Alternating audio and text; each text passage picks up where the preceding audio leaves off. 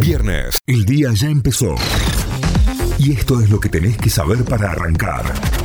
En Notify. Vamos a las noticias, nos informamos a través de notify.com.ar.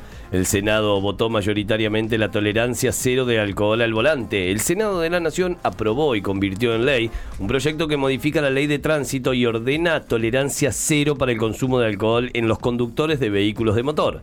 La iniciativa, que prohíbe conducir cualquier tipo de vehículos con una alcoholemia superior a 0 miligramos por litro de sangre, obtuvo 48 votos a favor y 9 en contra. Massa se reunió en Washington con directivos de organismos internacionales. El ministro de Economía Sergio Massa se reunió en Washington con el secretario general de la Organización para la Cooperación y el Desarrollo Económico, Matías Korman, con quien debatió sobre la participación de la Argentina en el Foro de Inclusión Ambiental de esa entidad. También mantuvo reuniones con representantes del Fondo Soberano Saudí, que realizará una inversión de 500 millones de dólares en infraestructura, en obras de infraestructura. Al mismo tiempo, Massa resaltó que el directorio del Banco Interamericano de Desarrollo aprobó un crédito para proyectos de inversión por 600 millones de dólares. Previa G4 se acordaron los precios máximos para hoteles. El ministro de Turismo y Deporte de la Nación, Matías Lames, encabezó, encabezó un encuentro en el que se firmó un acuerdo por tarifas máximas para servicios de alojamiento con las cámaras hoteleras y otro con precios de referencia para los paquetes turísticos.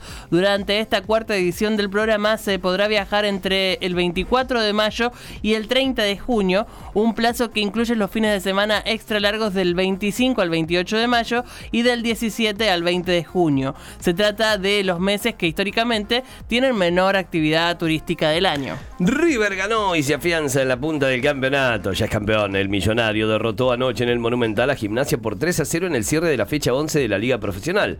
Beltrán, Aliendro y Suárez convirtieron los goles eh, para que River lograra la victoria y alcance los 27 puntos, con los que mantuvo la diferencia de 4 unidades con San Lorenzo. Además, Talleres logró un empate agónico ante Colón por 2 a 2 luego de ir perdiendo 2 a 0. La próxima fecha comienza mañana y la abre Instituto visitando Defensa y Justicia. Más tarde, Belgrano enfrentará a Gimnasia.